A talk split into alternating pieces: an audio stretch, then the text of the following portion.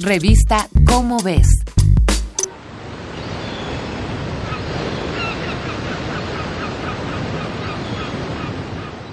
María Luisa escuchó durante 30 años que los manatíes eran animales peligrosos, pero la curiosidad la llevó a acercarse a uno.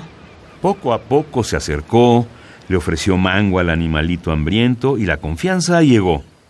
A este ejemplar se le bautizó como Juanito y así comenzó una historia de protección de la especie.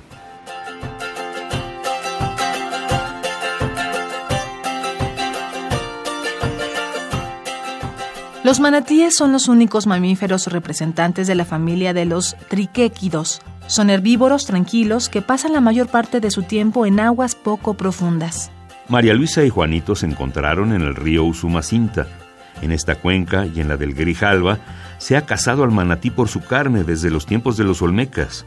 Las prohibiciones del siglo XX disminuyeron la caza, pero el auge petrolero de los años 80 trajo derrames de crudo, una explosión demográfica que ensució las aguas y llenó los cauces con redes que enredaban y ahogaban a estos animales.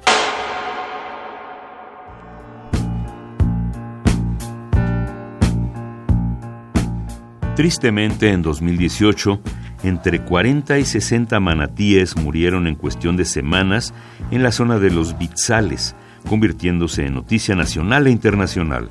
Bien dicen que ahogado el niño y a tapar el pozo. Esta tragedia se visibilizó gracias a las redes sociales e hizo eco en la conciencia de muchos ciudadanos. El esfuerzo y la conciencia le dieron vida a Jonutec, una reserva ubicada en el poblado de Los Pájaros, en el municipio de Jonuta, en Tabasco. Las tareas para proteger y concientizar a la población han logrado que este 2019, año con la peor sequía en 60 años, no haya muerto ningún manatí.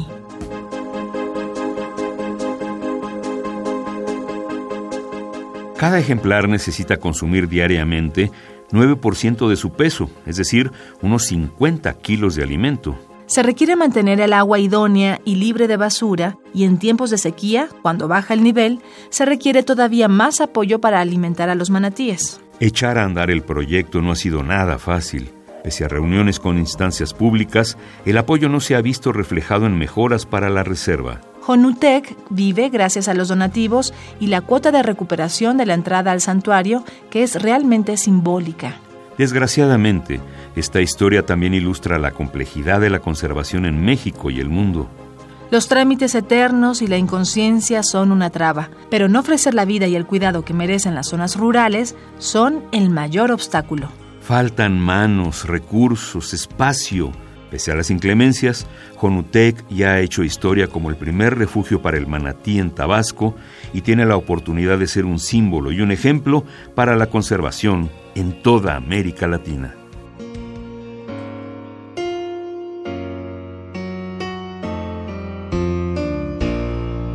Conoce más de este santuario en su página de Facebook www.facebook.com diagonal Santuario del Manatí Jonutec.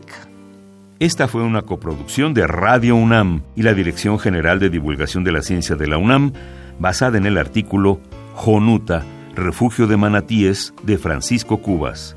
Estas y otras especies increíbles están en las páginas de tu revista Cómo ves. ¿Qué esperas para comprarla? Revista Cómo ves